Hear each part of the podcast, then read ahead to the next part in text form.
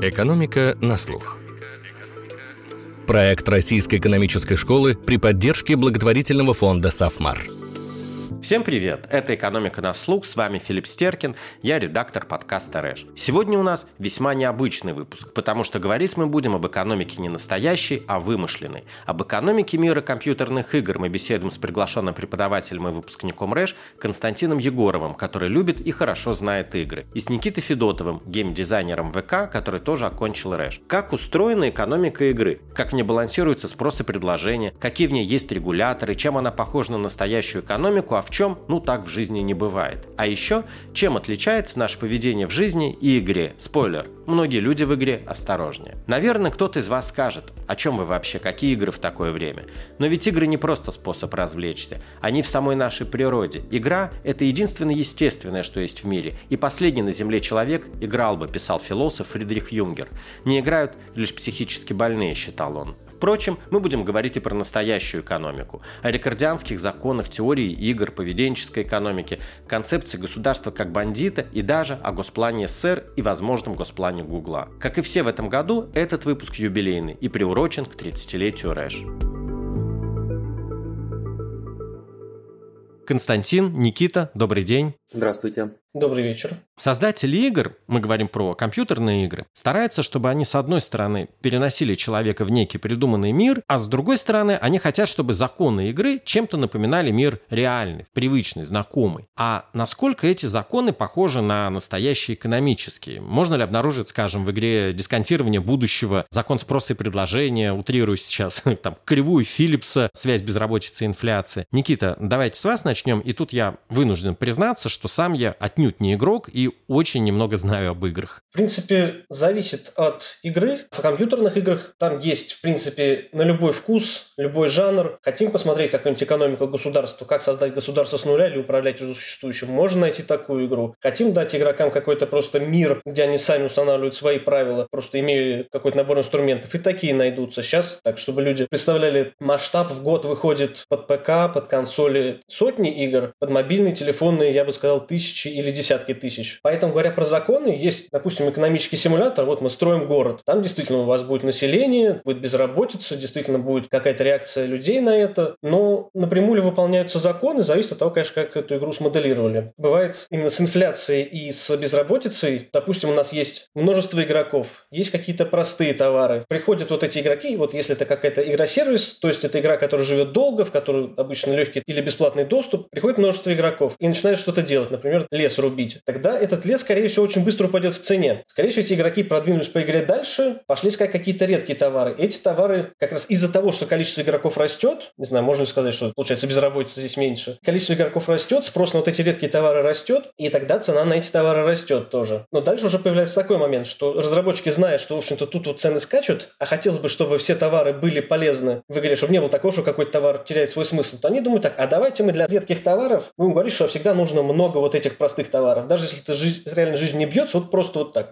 Для какого-то золотого слитка нам нужно 10 тысяч дерева. Просто потому, что мы так хотим и можем себе позволить. Константин? Мне всегда было интересно, как э, разработчики балансируют игры. Потому что надо всегда так все сбалансировать, чтобы каждую кнопку хотелось нажать, хотя бы кому-то, какой-то товар кому-то добыть, и чтобы не было такого, что вот разработчики что-то сделали, это лежало ненужным. И в экономике обычно все балансируют цены. Если чего-то очень мало, цена растет, если чего очень, очень много, цена падает. И вот так вот всегда находится тот человек, который захочет это использовать. Но большинство моего опыта – это экономические игры, и в них я еще никогда не видел, чтобы спрос и предложение работали так, как они должны работать. Там всегда есть какие-то цены, но никогда еще не видел вот вообще ни разу, чтобы цена приравнивала спрос к предложению. И мне кажется, все игры легко поделить на две группы. Одна, где вы играете против компьютера или искусственного интеллекта, а другая, где вы играете против других людей. И вот в первой группе там всегда законы такие, которые заложили разработчики. Я еще ни разу не видел плюс-минус реалистичных законов. А во второй группе, когда люди между собой как-то взаимодействуют, там, как правило, очень быстро возникают такие реалистичные ситуации. И всегда, когда я видел, когда разработчики балансируют игру из первой группы, они действительно делают вот что-то такое, что, как Никита сказал, не, никогда не делают цены, чтобы автоматически, как все в мире это подстраивалось. Я не знаю почему, я подозреваю, потому что это довольно тяжело. Когда экономисты делают свои численные модели на компьютерах и пытаются так это все балансировать, смотреть на каких-то вымышленных примерах, у них довольно много времени и вычислительной мощности это занимает. Поэтому разработчики делают, как правило, что-то более простое. Это, наверное, одна причина. А другая причина, почему они не делают очень реалистично, мне кажется, потому что у них э, мир не так часто меняется. Если есть много игроков, и они вдруг все решили добывать какой-то один товар, то, конечно, его может стать либо больше, либо меньше. Но если вы один играете против компьютера, там, как правило, более-менее неподвижная ситуация, где и не очень надо все время перебалансировать. Можно один раз заранее все сбалансировать, а потом ничего не менять. Это как будто вот можно один раз заранее цены выбрать, а потом их не менять. И вот, мне кажется, они тоже как-то статистически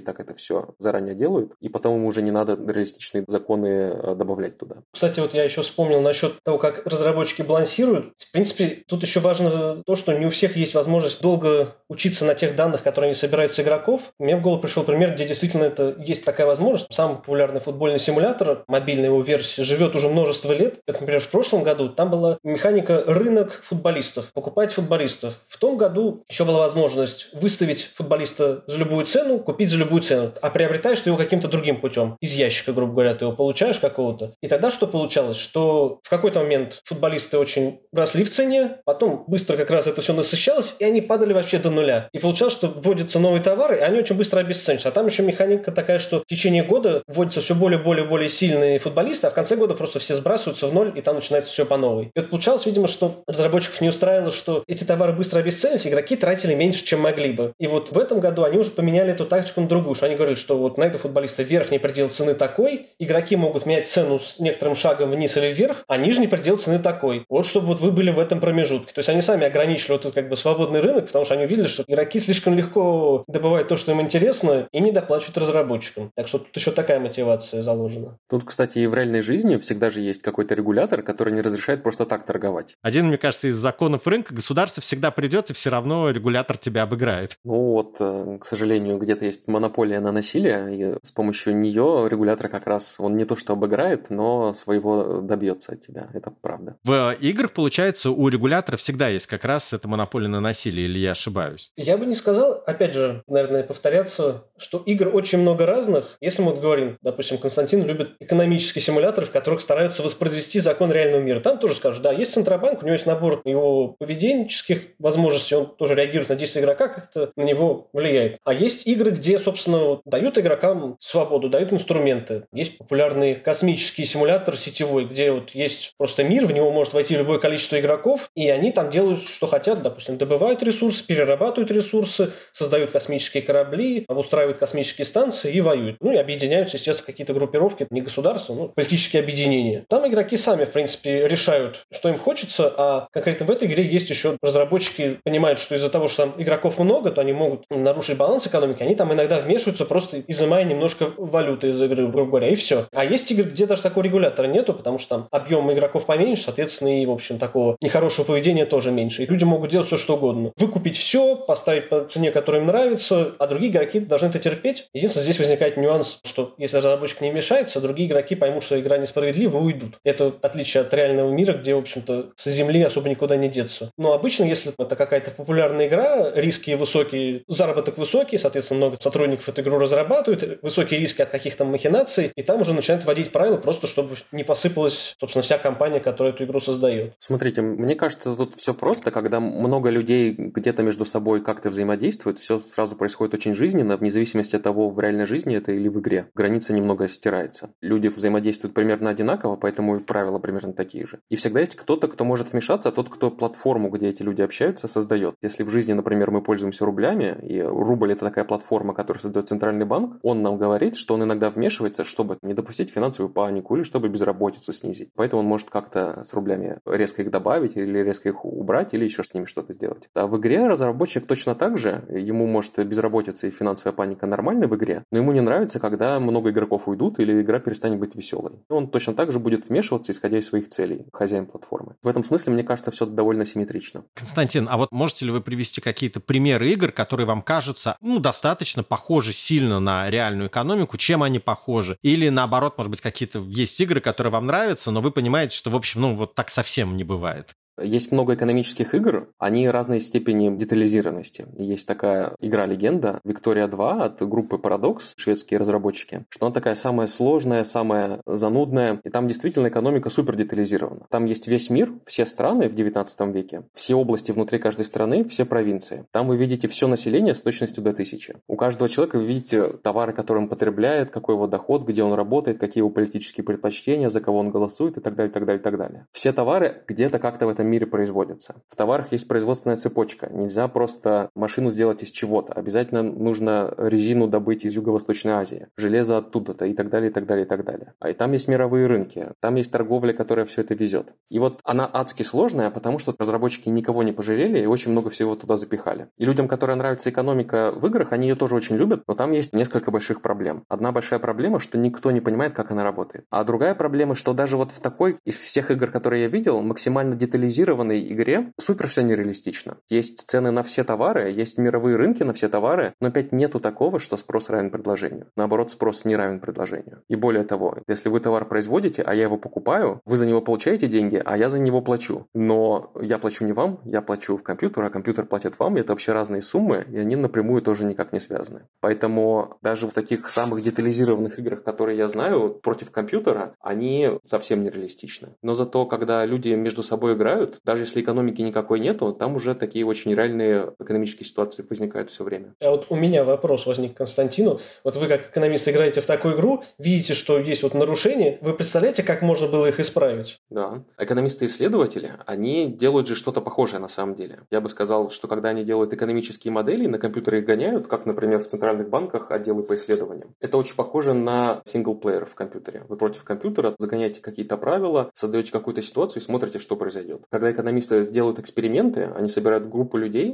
объявляют им, какие правила будут, говорят, как им потом будут вознаграждать их за участие, и тоже смотрят, как люди играют. Это очень похоже на мультиплеер, когда экономист как разработчик делает какую-то игру для а, мультиплееров. Ну и мы знаем, что у экономистов, чтобы какую-нибудь одну цену на каком-нибудь одном рынке найти, в таком не очень сложном случае, часто на компьютере может просто понадобиться очень много времени и очень много вычислительной мощности. И это еще не надо никакого изображения, не надо никакой видеокарты для этого. Поэтому, если делать игры более реалистично, у нас просто компьютер еще недостаточно мощный для этого. Поэтому приходится делать что-то сильно-сильно на несколько уровней проще. Это одна часть. А другая часть, я просто думаю, что реалистичность, она не обязательно для чего-то нужна в играх. То есть в играх всегда хочется, чтобы это было весело, всегда хочется каких-то определенных чувств. Например, если я хочу полетать на самолете на компьютере, а я про самолеты ничего не знаю. Будет это реалистично или нет, я в принципе никогда особо не узнаю. Я хочу определенного опыта, и мне важно его получить, мне важно, чтобы это было весело. И я не хочу перед тем, как в компьютере меня пустят за самолет, 6 лет учиться в какой-то школе, ни разу не садясь за штурвал. Поэтому непонятно, зачем ставить реалистичность во главу угла. Илона Маска часто цитирует, что в будущем игры станут неотличимыми от жизни, когда компьютерная мощность сильно вырастет. И тогда, наверное, тоже экономические законы будут э, неотличимы, как в жизни. Ну, мне кажется, помимо того, что, в общем, в играх часто создается некий э, нереалистичный, фантазийный мир, там есть еще заложены некоторые вещи, которые априори делают э, любую компьютерную игру нереалистичной. Ну, например, в компьютерной игре игрок обладает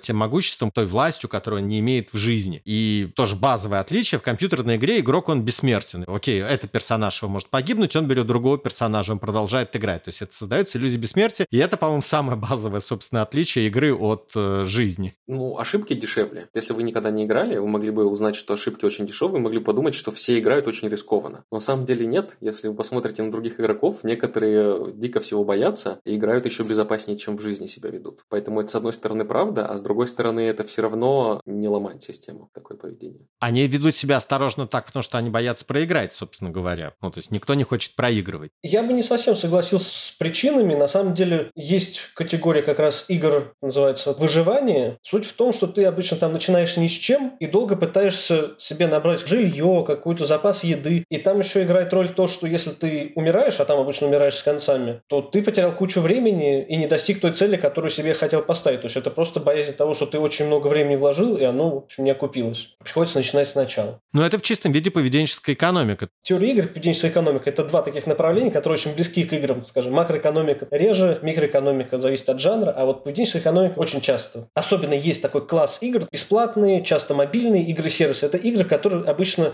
игрока завлекают надолго, и чтобы он там долго жил, долго развивался, то чтобы это был как его постоянное хобби. Как он в жизни может собирать монетки, так вот в телефоне он собирает свою капусту на ферме время, каждый день в течение многих лет. И вот здесь разработчики играют на том, что у него будет боязнь потери, и здесь еще можно поговорить про какую-то упущенную выгоду, например. Сейчас стараются в такие игры добавлять ежедневные награды и растущие, чтобы вот первый день маленькая, через неделю такая хорошая, через месяц прям большая. А если ты один день не зашел, то ты там все потерял. Не знаю, можно назвать это поведенческой экономикой или просто иррациональное поведение. Это про случайные награды. Есть такая механика в играх, часто, сейчас ее, правда, собираются уже законодательно, где-то уже ограничили, где-то об этом думают, где вот есть коробка с неизвестным содержимым. И там говорят, что у тебя вот есть какой-то шанс получить очень хорошую и какой-то другой шанс получить обычную. Как в поле и игроки вот от, ну да, но есть нюанс, что здесь эти коробки ты обычно получаешь либо долго, либо дорого. И ты, значит, их получил некоторое количество, открыл, получил плохой приз, еще раз открыл, получил плохой приз, так несколько раз и думаешь, ну, значит, скоро это должен быть большой приз, я же их тоже долго открываю. Здесь как раз тоже ошибка, что на самом деле ты можешь тысячу раз открыть и все равно всегда получать плохой приз. Ошибка игрока, классика, ошибка игрока. Это оно самое, это делаю я на своих проектах, это продолжаю делать сейчас на других проектах, но сейчас уже это стараются компенсировать, опять же, чтобы с законом не ссориться, чтобы просто игроки себя чувствовали комфортнее, потому что игроки уже знают про эту вещь, они уже стрессуют, когда ее видят, и уже с этим приходится как-то бороться. Там уже явно указываются шансы, то есть игрок уже может посмотреть и понять, что да, это независимый, но хотя бы я шансы вижу. А второе, это как раз компенсирует ощущение ошибку игрока. Они говорят, ладно, у тебя сама-то коробка, конечно, всегда случайная, но когда ты открываешь несколько раз, у тебя копится счетчик, что на сотый раз ты точно получишь свой гарантированный приз. И последний еще вот у меня пример есть. Это как раз про это предложение предложение, например, что вот купи прямо сейчас, но с нюансом. Например, какая-то свинка-копилка, так называют часто. Это ты играешь, выполняешь какие-то уровни в игре, тебе за каждый уровень дают монетки прям напрямую, а какие-то монетки откладывают свинку и говорят, вот они у тебя копятся. А потом тебе говорят, ты заполнил свинку-копилку, она уже твоя, купить только осталось. Ты уже такой, она же уже моя как-то, ну только денег. Но я же уже потратил время, чтобы ее заполнить, и на этом тоже как бы играют на этих эмоциях. Вы упомянули теорию игр и сказали, что вот, ну, она в компьютерных играх э, массово используется. А можете ли, например, их э, объяснить, когда играют люди между собой, то такое возникает постоянно. Один такой хороший пример. Недавно я начал играть в многопользовательскую игру. Значит, это средневековье. Это не шутер, вы там друг друга мечами рубите, но это команда на команду. И там довольно хорошо сделано то, что игроки, очевидно, разные по своему уровню. Кто-то очень опытный, у него хорошо это получается, кто-то совсем новичок. Но хорошо сделано то, что несколько человек всегда имеет огромное преимущество перед одним. Поэтому несколько новичков всегда могут зарубить даже самого опытного бойца на мечах, просто потому что они сойдут со всех сторон и сзади два раза стукнут и все. Поэтому, когда бежит одна команда на другую, и вас первых несколько человек убили, и вы видите, что вас стало сильно меньше, чем остальных, вам сразу выгодно разворачиваться и бежать, вне зависимости от того, насколько вы сильные, вне зависимости от того, насколько они сильные. И вот все время вы с другими людьми играете. Вы их не знаете, вы с ними не разговариваете, но вы знаете, что это другие люди тоже управляют. Часто возникает ситуация, где вы бежите все куда-то, и потом смотришь на других людей, и они такие уже то ли побежали обратно, а потом оборачиваются, смотрят и колеблются, оставаться или нет. И они как бы на глаз пытаются понять, как сейчас битва пойдет. Потому что если свои будут побеждать, то очень выгодно присоединиться. Если свои будут проигрывать, то надо уже очень бежать. И в этом смысле это очень похоже на вообще все ситуации в экономике с такой обычной финансовой паникой. Да, если все продают и цена обвалится, то мне тоже выгодно продавать. Если все не будут продавать, то и мне невыгодно продавать, я тогда и не потеряю так много. Тоже такая типичная ситуация, которая возникает прямо из учебника по теории игр. Я не думаю, что у этого есть большая обучающая компонента. Люди хорошо становятся знакомы с этой ситуации, привычные, но при этом, если бы их потом поместить в ситуацию какой-нибудь финансовой паники, я уже не так сильно уверен, что они свой какой-то опыт смогут перенести полезно туда.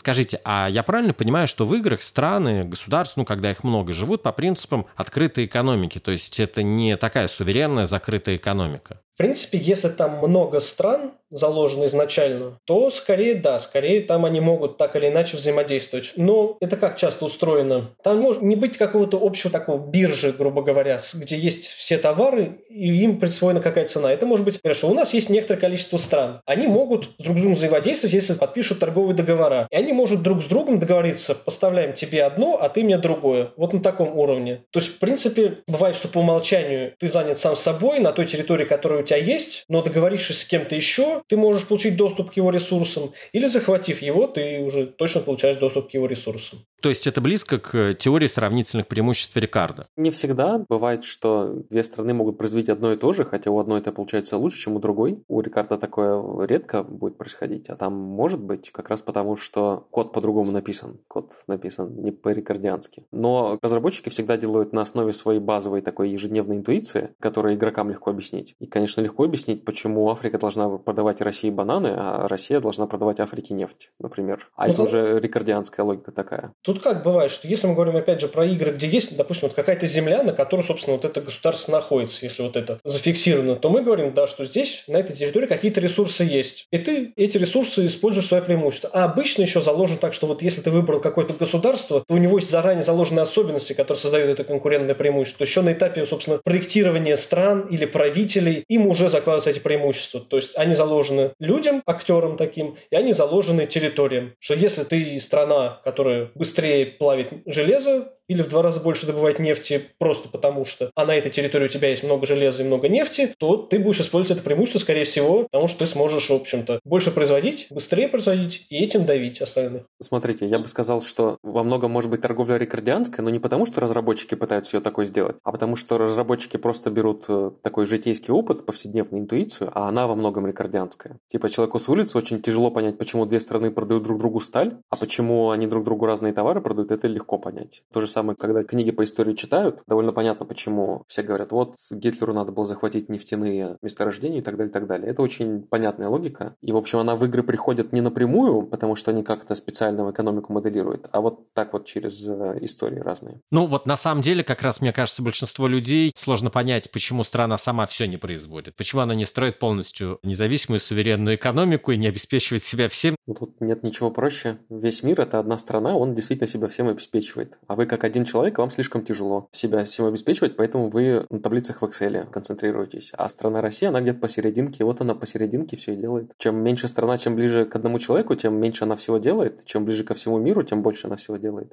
Ну, на самом деле, если говорить про игры, то часто бывает история, особенно заложена в искусственный интеллект там, компьютерных противников или самого игрока, что в какой-то момент, да, ты какое-то время специализировался, но ты чувствуешь, что как-то дальше рискованно полагаться на этого соперника потенциального, потому что что-то вот он дальше может с другим объединиться измениться. И ты его быстренько, собственно, подчиняешь тем или иным образом, просто потому что есть риск, что он следующий ход пойдет против тебя. И дальше ты уже вот, собственно, по очереди так каждого отсекаешь, чтобы точно уже ни от кого не зависеть, чтобы, в общем-то, в любой момент времени ты мог среагировать на любую угрозу. Такой подход, в принципе, в играх тоже применяется, опять же, в зависимости от того, какой настроен интеллект компьютеров или смотря против кого ты играешь. Если ты играешь против известных тебе игроков, ты знаешь их особенности, знаешь, с кем может договориться, если ты с друзьями играешь. Собственно, каким предательством в сетевых играх я тоже тоже занимался как раз таких, то есть тоже говорил, да-да, я хороший, потом, собственно, их подставлял в конце, просто, ну, такая игра, моя задача победить. Так что зависит от твоей информации об игроках и от той системе, с которой ты столкнулся. В теории войн, ну, настоящих войн, как раз стремление устранить любую неопределенность э, называется одной из самых фундаментальных причин. Скажите, а в принципе, ну, мы отчасти об этом уже говорили, можно ли создать игру, наняв самых лучших экспертов, финансистов, экономистов, э, сделать так, что э, в этой игре будет представлена абсолютно реалистичная экономика. То есть можно ли это сделать так, чтобы игра превратилась в такой способ развивать э, в себе экономиста? Я должен признаться, что в детстве, когда играл в экономические игры, я всегда смотрел спрос не равен предложению, как так. И всегда у меня была мечта, вот э, я вырасту, и тогда-то я устроюсь, значит, работать к разработчикам, и тогда-то я все напишу как надо. Тогда будет, значит, э, такая хорошая игра, которая будет более осмыслена. Но а, тут есть несколько проблем. Первая проблема – это вот, что мы очень мало знаем про то, как устроен устроена экономика. Это правда, что за последние веков 20 мы сделали огромный прогресс, и мы знаем несравненно больше, чем раньше, но в абсолютных терминах мы все равно знаем очень-очень мало про то, как устроена экономика. А она, зараза, еще все время меняется. Общество все время меняется, технологии меняются, люди меняются. Все время приходится все переделать, а мы еще в прошлом не разобрались, а тут уже все, значит, по-другому. Это э, большая проблема. Поэтому даже если бы у нас вот прямо сейчас были бы а, бесконечные вычислительные мощности, нам бы все равно это было тяжело сделать. Вторая проблема – это что с возрастом я тоже понял, что это это абсолютно ни для чего не надо. Что вот я в игры играю, чтобы получить определенный опыт и определенные ощущения, а реализм мне ни для чего не нужен. И вот сделать очень реалистичную экономическую игру, даже я бы в нее не играл при прочих равных, потому что, ну зачем? Но можно сделать очень много других интересных игр. Например, сделать игру, где бы вы переживали опыт похожий на то, как экономист-исследователь что-то распознает, это было бы очень здорово. Сделать игру, где вы как какой-нибудь финансовый трейдер, у вас очень похожий день, вы за чем-то таким гонитесь, и вы похожие эмоции испытываете, это было бы очень круто. Человеку, у которого опыта мало, может показаться, что это глупостью, но на самом деле одни из самых успешных игр – это просто чья-то чужая работа. Есть такая очень успешная игра, это симулятор э, дальнобойщика. Человек, который со стороны смотрит, он никогда не может понять, потому что в игре вы приходите на работу, вы садитесь в машину, и вы за точки А едете в точку Б, доставляете груз. Доставили, вам заплатили, вы берете новый груз из точки Б в точку С его везете. И вот так вот час за часом, дни за днями вы вот это вот делаете, и за это платите вместо того, чтобы вам платили. Есть симулятор козла, где вы играете в козла. Недавно вышел симулятор бездомной кошки, где вы играете за бездомную кошку. И там ничего особо такого нету. Вы как просто прыгаете туда-сюда, еду где-то находите, пытаетесь выжить. Но на самом деле часто хочется попробовать чего-то другого, и часто мало кто может и хочет быть дальнобойщиком все время, а, как основная работа. Но, как выяснилось, довольно много людей хочет иногда побыть дальнобойщиком, потому что в этом есть что-то, хотят взять лучше от этой профессии, не беря все остальное. Так и здесь, мне кажется, что очень многие профессии, связанные с экономикой, можно было бы очень классно адаптировать под игры, но при этом совершенно не обязательно делать их реалистичными. А вообще часто ли, я понимаю, что это зависит от бюджета игры, но насколько там в больших играх э, участвуют экономисты, финансисты? В России, сколько я видел, сколько читал, сколько смотрел вакансий, я таких вакансий не видел. То есть это обычно как раз либо геймдизайнер, человек типа меня, который проектирует игру и настраивает ее баланс, и там уж если повезет, у него может быть экономическое образование.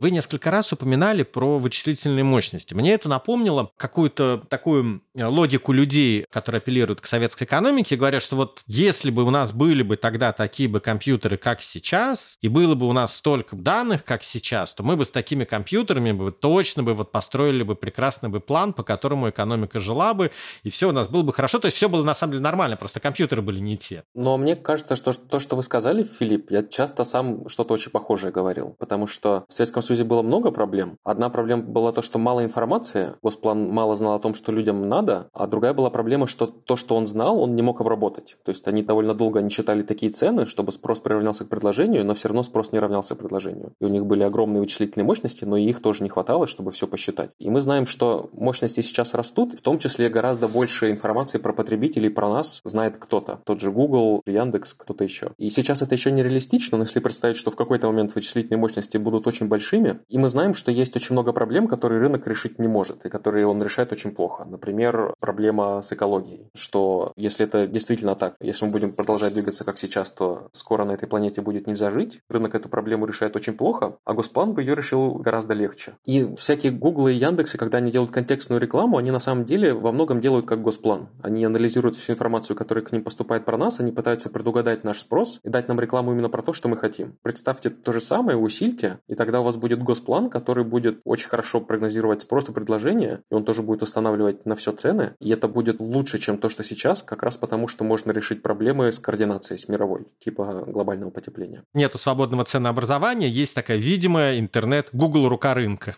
Да. да и рынка нет тогда, собственно говоря. Есть просто рука только одна Гугла. Ну да, Google вам говорит, что есть и когда, сколько работать и когда. Но при этом он про вас очень все хорошо знает, он знает, э, что вы хотите, ему это интересно. Что тоже, как бы, другая проблема в Советском Союзе была проблема разных целей. У вас могли быть одни цели, а у Госплана другие. Но вот если бы у Гугла были такие же цели, как у вас, он знает, что вам хочется и когда, и мы знаем, что он уже, вот контекстная реклама показывает, что он уже неплохо догадывается. Но он бы еще мог, тут важно, что он бы мог проконтролировать, сколько вы работаете. Другая проблема со стимулами, она может решаться тем, что если вас все время контролирует каждое ваше движение, знает, сколько вы работаете и как, и это достаточно дешево, не надо так, чтобы за вами куча людей смотрела и куча рабочего времени отнимала, то тогда тоже можно так сделать.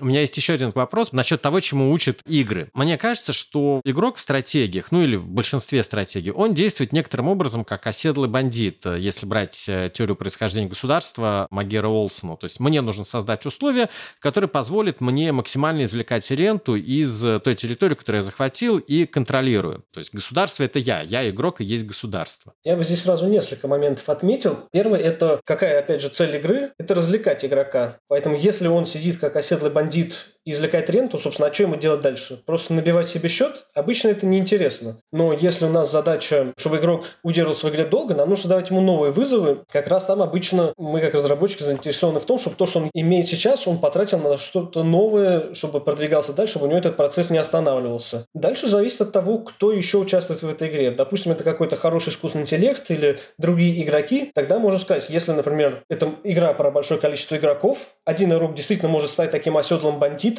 Я сейчас вспоминаю пример, который я, собственно, видел вживую сам в одной из многопольских игр. Да, там одна группировка игроков захватила все игровое пространство. Но что произошло? Они установили свои правила, как раз вот напрямую про извлечение ренты просто вот такое. У нас на вас на всех налог. Их никто не мог побороть, и игроки просто ушли отсюда из этой игры, потому что у них есть возможность выйти. Но это такой пример, на самом деле, экстремальный. Вообще таких игр не очень много, потому что их сложно создавать, сложно балансировать. И вот есть пример вот космического симулятора, про который я говорил. Там как работает? Опять же, как я говорил, много игроков, сотни тысяч в месяц активных игроков, много возможностей объединяться, что-то создавать, что-то тратить, воевать. И там получается так, что если какой-то один, одна группа игроков начинает другие, грубо говоря, там кошмарить, то ты можешь пойти к другому объединению, говорить, что вот другому бандиту, слушай, давай я буду тебе лучше помогать, а ты там поставь мне налоги пониже. И там уже начинается настоящая политика, в принципе. Поэтому очень зависит. Если, конечно, это игра, где ты играешь против компьютера и все, там, скорее всего, сведется к этому, если разработчики не очень талантливые. Но вот где уже множество игроков, желательно, чтобы это было такое действительно множество, не особо ограниченное, там уже начинают что-то похоже на реальную политику, как в нашем мире. Мне кажется, я видел все варианты, которые вы перечислили. Мне кажется, я видел игры, где вы только эксплуатируете то, что у вас есть, не думая, там такая гонка со временем, и вам главная задача это успеть быстро все проэксплуатировать и убежать на следующее место, чтобы там эксплуатировать все. И вы такой кочевой бандит. Есть игры, где вы действительно такой оседлый бандит, и вы просто веками так чуть-чуть, чуть-чуть по проценту за 50 лет наращиваете, наращиваете, наращиваете, вот так вот богатеете. Есть игры, где э, можно и так, и так, и вся игра на том, чтобы вы решали когда как, и вам выгодно в разные моменты времени по-разному переключаться между этими стратегиями. А есть еще более интересные игры, часто их называют песочницами. Это там, где как бы игра вам дает платформу, а там каждый делает сам, что хочет. И вот там вот можно играть одному иногда, например, как в Майнкрафте, да, где вам просто дают какой-то физический мир, какие-то инструменты, вы строите все, что хотите. Ну и там каждый делает, что хочет. Кто-то играет э, сам собой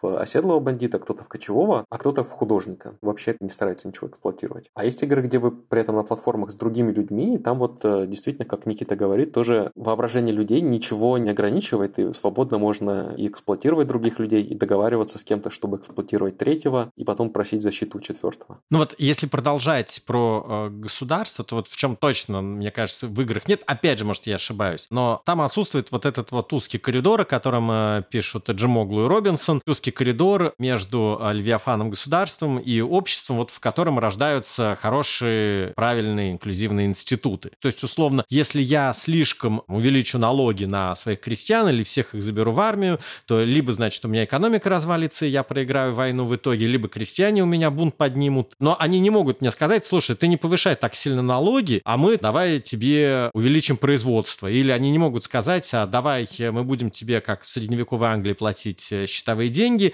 а ты нас э, не забирай в армию. Или я ошибаюсь, есть какие-то игры, где прямо вот все настолько реалистично и есть гражданское общество. Смотрите, мне кажется, реалистично вы вообще ничего не сможете сделать в играх. Но при этом, если вы вот какую-то одну историю хотите довольно полно показать, у вас получится. И когда вы говорили про узкий коридор, я сразу вспомнил игру, которая, как мне кажется, именно про узкий коридор. Пару лет назад она вышла, называется Сюзерен. И там, значит, какая-то страна вымышленная, типа латиноамериканской. Вы там новоизбранный президент, до вас была диктатура, а до нее была демократия, и вы вот где-то между диктатурой и демократией. И вы вот новоизбранный президент, который сейчас будет демократию строить. И у вас лучшие побуждения. А дальше вы как игрок, у вас постоянно все время какие-то решения, которые как президент. Есть какой-то риск войны, надо строить какие-то дороги, бороться с безработицей. Вам предлагают какие-то взятки и так далее, и так далее. И вот игра, конечно, нереалистичная. Но чем она мне очень понравилась? В том, что выбирая разные решения, вы можете прийти в разные точки. Вы можете выбирать все время строить диктатуру заранее, и тогда вы действительно к ней придете и построите такую страну. Вы можете всегда заранее придерживаться демократии и прийти к очень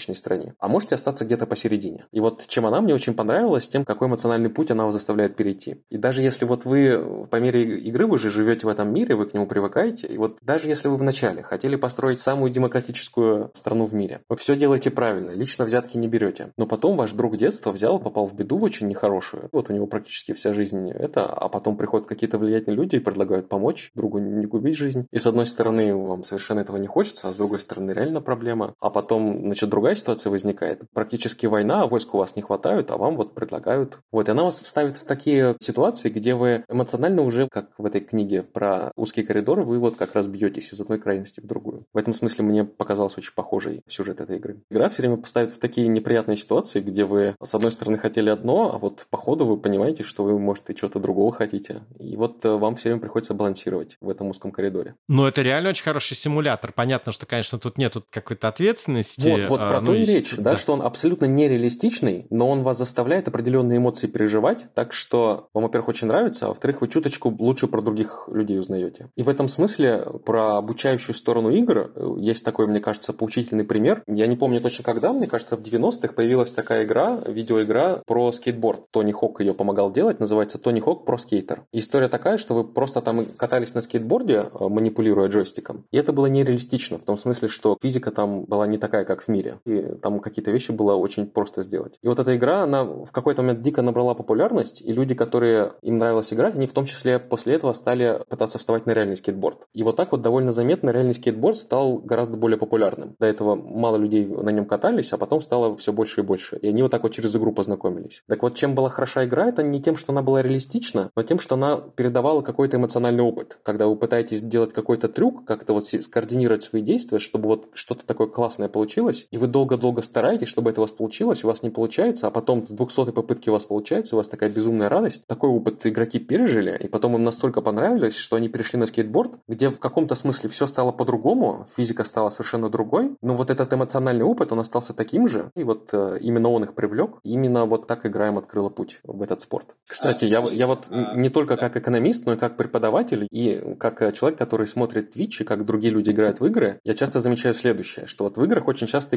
экономические решения надо принимать. Например, сколько денег я готов потратить сегодня, чтобы завтра было больше. И это тоже такой классический вопрос, который часто в учебниках экономики есть. И вот если вы приходите на урок экономики и пытаетесь студентам это объяснить, вам надо очень долго их пытаться разговорить, чтобы они хоть как-то начали соображать в эту сторону, и потом им подсказывать каждый шажочек, чтобы это сделать. А потом, знаете, вот смотрю я Twitch, и там, значит, какой-то игрок рассказывает, как он играл в какую-то игру, а потом ему было интересно просто посчитать, вот как на самом деле было бы выгоднее сделать, и он дальше открывает Excel-таблицу, и он просчитывает все свои будущие финансовые потоки, дисконтирует их, и как бы делает все такие вещи из продвинутых глав учебника, которые он никогда не читал, ему никогда не было интересно, но он делает сам, потому что ему интересно. В этом смысле мне тоже кажется, такая обучающая сторона есть, что людям часто приходится делать похожие решения, и они довольно сильно заморачиваются, чтобы разобраться, но при этом другая сторона этого, даже есть много таких исследований, что в играх или где-то еще в экспериментах людям, когда предлагают взять взаймы, но не называют это так, они часто правильно соображают, когда им выгодно взять взаймы, а когда нет. Они как бы вот это могут все просчитать. Но в реальной жизни очень многие люди не хотят брать взаймы, потому что, ну, непонятно почему, может быть, потому что есть такая стигма с тем, чтобы быть должным кому-то, или есть такая вера, что брать кредит это плохо. И вот с одной стороны, у человека могут быть все необходимые инструменты, он может все правильно посчитать, все финансовые потоки, что ему выгодно сделать в какой ситуации, а с другой стороны, он все равно может не переносить этот опыт на реальную жизнь, потому что там-то это просто очки в игре, а тут это уже кредит, а кредит я не хочу брать. Поэтому тут такой очень многосторонний вопрос. Ну, конкретно этот пример здесь можно сразу напомнить про то, что вот отличие последствий, что в игре ты в любой момент можешь делать выход. То есть ты можешь сейчас взять займы, а завтра не отдавать и уйти. А в жизни это тяжелее, скажем. Поэтому я думаю, здесь поведение будет отличаться как раз вот возможность ухода из игры в любой момент, без последствий больших для тебя там в реальной жизни. Это очень сильно отличает. И как раз, мне кажется, на обучение реальной жизни тоже сильно влияет. Надо этот фактор вот всегда закладывать, что все равно, наверное, более склонны к риску должны быть, в принципе. Или меньше думать именно о последствиях. Вот, вы, а вот... больше вот радоваться тому, что сейчас. И я бы так тоже думал, что поскольку игру можно в любой момент выключить, то люди должны быть все очень сильно рисковать в ней. Но по факту, когда мы смотрим, есть много людей, как я, которые в играх, может, еще берут меньше рисков, чем в жизни. Это в зависимости от категории игроков, то есть они либо думают, что они здесь надолго, либо они просто играют в моменте. Я с вами согласен, что в играх в целом себе люди ведут не так же, как в жизни. Поэтому если человек взял кредит в игре, не надо ожидать от него, что он в жизни возьмет. Но мой аргумент был больше про то, что у него как бы есть все инструменты, чтобы проанализировать эту ситуацию, в игре он ими пользуется, а в жизни он даже ими не пользуется. Я бы, наверное, сказал, что это свойство игр в том, что люди в них больше погружаются, больше им, наверное, как раз своих эмоций отдают. Из-за этого им важнее понять, что там происходит, чем в реальной жизни, на самом деле. Это, я думаю, тенденция, которая, опять же, кстати, заметна на азиатских игроках больше, чем на западных. И это даже то, с чем там борются, что люди просто, в общем-то, уходят туда, и поэтому, собственно, там можно видеть их более полноценно раскрывающимся, чем в реальной жизни. Ну, их можно, особенно в некоторых странах, где кажется, что вот я возьму кредит в банке, а он, что бы я там ни прочитал, как бы я все не высчитал, банк все равно найдет способ с меня содрать побольше. А зато в игре там разработчики, особенно если не надо платить в игре, вы как бы один раз купили и играете, вы знаете, что плюс-минус честное там будет банк. Вот это тоже сильно решает. У меня два вопроса для Никиты. Они связаны. Первый вопрос – это вот если бы вам сейчас дать неограниченные ресурсы, то есть вот все, что вы хотите, какую бы вы идеальную игру сейчас хотели бы сделать сами? А второй вопрос связанный – это вот не вашу любимую идеальную игру, которую бы вы сделали, а какую, если у вас хорошая идея для какой-нибудь экономической игры или около экономической игры, которую можно было бы сделать и которой не хватает сейчас? Да, говоря про неограниченные ресурсы, мне вот интересно играть и делать, когда удается приложить руку. Это какие-то именно крупные виртуальные миры, как раз на большое количество игроков. То есть это, как мы обсуждали космический симулятор, мне было бы интересно попробовать перенести такой же масштаб, но либо на какой-то античный мир, возможно, с добавлением вот этой древнегреческой мифологии. То есть вот такое, тоже куча взаимодействий, куча возможностей себя развлечь, и чтобы там было много участников, которым при этом не тесно в одном мире. Потому что сейчас есть, например, похожие относительные игры, но они не могут себе позволить вместить одновременно больше 10 тысяч игроков в одном мире, грубо говоря. Это сейчас сложно. Одна игра вот пытается так делать, но у них немножко другой фокус, она проще. А вот чтобы именно и взаимодействие, ну даже не только экономическое, но еще вот, грубо говоря, такое физическое, что и дерево срубил, и у всех это дерево, на всех игроков оно срубилось. Что-то откопал, и вот эта яма у всех появилась. Грубо говоря, воплощение реального мира, но вот какой-то эпохи более героической, более романтической. Это вот если говорить про неограниченный ресурс. А около экономические игры есть да. хорошая идея? Идеи-то время от времени появляются. Есть одна, которую я думал, возможно, в ближайшем будущем воплотить, посмотрим. Есть мысль про симулятор, где ты отыгрываешь игрок роль либо какого-то чиновника или потенциального чиновника, или потенциального бизнесмена, но в мире, где большой сектор теневой экономики, где высокий уровень коррупции, где возможность при использовать все эти виды коррупции. Ну и как вишенка на торне еще и решать, хочешь ли ты во всем этом вовлекаться, или хочешь быть честным, прийти там к вершинам бизнеса или власти честным путем и, собственно, нечестным путем. Вот, собственно, такое воплотить. Есть даже несколько вариантов реализации у меня в голове попроще и посложнее, которые вполне несложно сделать технически, даже в одиночку, где не нужна там какая-то красивая картинка, экономика, где больше многое строится как раз на числах, на каких-то таких диалоговых взаимодействиях, на фантазии игрока. Вот я думаю, ну да, экономика, политическая игра. У меня возник вопрос, а в принципе, если анализировать поведение игроков, может ли это быть каким-то направлением экономических исследований? Не именно, то есть применительно к играм, а применительно к реальной экономике, к реальным финансам, реальным рынкам? Мне кажется, тут есть такой один большой плюс и один большой минус. Один большой плюс – то, что у нас есть очень много данных, и они оцифрованы, их можно анализировать и они очень нехорошие в том смысле, что, ну вот даже из своего опыта, решения часто очень похожие, как в примере, где я говорил, что можно взять кредит. С другой стороны, есть много экономистов, которые бьются над тем, чтобы понять, почему в каких-то странах или в каких-то городах люди слишком мало или слишком много берут кредитов. Такие данные могли бы очень им сильно помочь, чтобы понять, как люди принимают такие решения. Поэтому это, с одной стороны, здесь очень богатый потенциал. А такой самый большой минус, который, как мне кажется, здесь есть, это то, о чем часто говорил Никита, что люди в играх себя ведут по-другому, чем в жизни. И это действительно так, но мне не кажется, что тут крест ставится на этом направлении. На это можно как-то корректировать. Если они более рискованные, можно смотреть на какие-то другие аспекты или как-то тоже на это смотреть. Проблема в том, что они себя не просто ведут более рискованно, опять потому что есть очень много игроков, которые наоборот избегают рисков, но как-то по-другому. Но вот так вот, если просто поверхностно посмотреть, есть люди, которые ходят на работу и там какие-то числа в таблице вбивают в офисе, э, сидя по 8 часов в день. И вот экономисты это страстно стараются исследовать, потому что это очень важно для экономики. Какие числа они там все в таблице вбивают. А есть люди, которые тоже по 8 часов в день, только дома на компьютере вбивают тоже числа в таблице, очень похожие, только уже в компьютерной игре. И, в принципе, числа в таблице похожи, как в игре дальнобойщика, кто-то в реальности ездит, а кто-то в компьютере. Так и здесь кто-то в офисе числа в Excel вбивает, а кто-то в компьютерной игре в Excel вбивает эти числа. И у них, на самом деле, очень похожие вещи. Вот. И в этом смысле это такой, мне кажется, очень богатый источник данных. Да, я бы, наверное, здесь э, согласился с тем, что в играх действительно можно набрать больше данных, чем в жизни, поскольку в общем-то, данные мы стараемся собирать во всех проектах, поскольку на основе их действительно стараемся принимать решения. Чем дальше, тем больше компаний. Если удалось бы научному сообществу договориться с индустрией, что давайте вы нам эти данные будете часто давать, то, наверное, этих данных будет сильно больше, чем и сильно дешевле с точки зрения их получения, чем их брать из реальной экономики. Ну, я бы еще добавил возможность экспериментов, как э, владелец платформы, если Банк России владеет рублем в каком-то смысле, так и разработчик игры владеет валютой в этой игре. Вот разработчик может может вмешаться из своих целей, Банк России может вмешаться из своих целей. А многие люди, вы не поверите, считают аморальным, если Банк России будет делать эксперименты. Если он скажет, а давайте сегодня процентную ставку поднимем или опустим, чтобы посмотреть, что будет. Многие люди скажут, вы что, с ума сошли, мы же работу потеряем, что значит посмотреть, что будет. То в игре это считается менее аморальным, потому что никто работу не потеряет, может просто люди больше порадуются или больше расстроятся, это считается более приемлемым. Это еще один такой дополнительный плюс.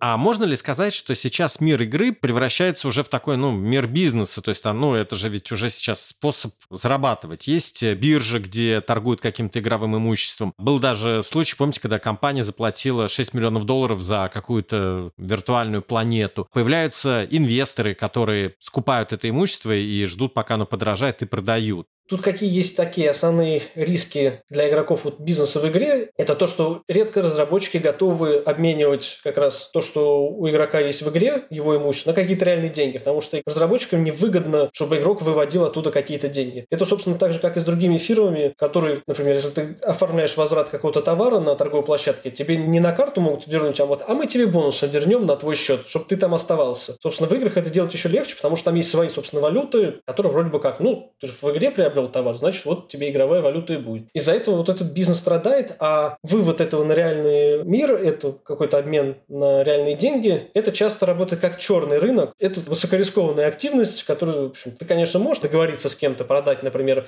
все имущество, которое ты там накопил, весь свой аккаунт продать. Но если тебя засекут за этим делом, ты ничего не получишь и все потеряешь. А еще обмануть могут, собственно, в процессе продажи. То есть это именно торговля внутри игровыми ценностями, она как бизнес такая рискованная. То есть вывести это наружу, кто этим, в принципе, сейчас занимается? Те, кто пробует делать игры про NFT. А эта вещь очень проблемная, потому что те, кто делают игры про NFT, это, в общем-то, спекулянты в основном. То есть они не заинтересованы в качестве самой игры как игры, из-за этого, собственно, туда не приходят те, кто пришел поиграть. Туда приходят те, кто пришел заработать. Но это такой замкнутый порочный круг, потому что изначально все туда пришли, чтобы как-нибудь друг друга, в общем-то, нагреть. И не получается, собственно, вот того, что есть какой-нибудь World of Warcraft, где все играют ради удовольствия, а потом еще и обмениваются. Но, в принципе, говоря про ту планету, тоже космический симулятор, ну, он такой посередине между симулятором жизни и космическим, там, да, они это просто легально позволяют. Они говорят, да, нам это нормально, мы можем вам планету продать, можем вам просто дать эту виртуальную валюту. Вот у них такая бизнес-модель, одна из них многих, которые в этом преуспели и которые остались на плаву. Многие пытались и просто потонули. Видимо, как раз из-за издержек на то, что вот все это выходит наружу, а внутрь вливается мало. Но они процент берут за транзакции. Почти точно. Либо они, собственно, на самом деле, вот как раз при продаже планеты, когда эта сама фирма продает планеты, это же ее планета, она говорит, о, мы тут сделали вам новую планету, мы вам ее продаем. То есть они получают напрямую деньги, здесь им комиссия нужна. А если игроки внутри обмениваются, то может быть комиссия. Зависит от как раз товара, получается, и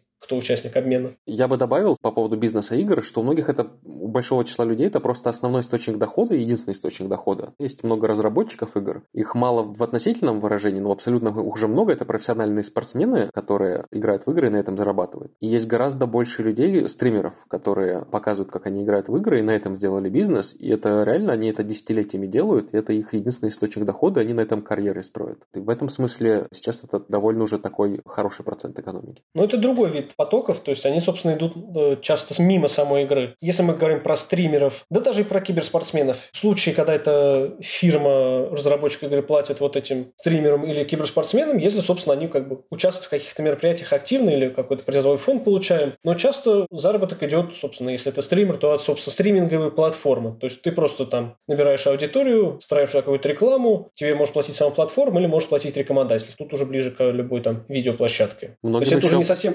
Многим еще просто игры. зрители жертвуют напрямую, без посредника, через Patreon, например. Ну да, это тоже вариант. Ну, то есть это уже не сама экономика игры, это экономика вокруг игры. Константин, Никита, спасибо вам большое. Вам спасибо. Да? Спасибо.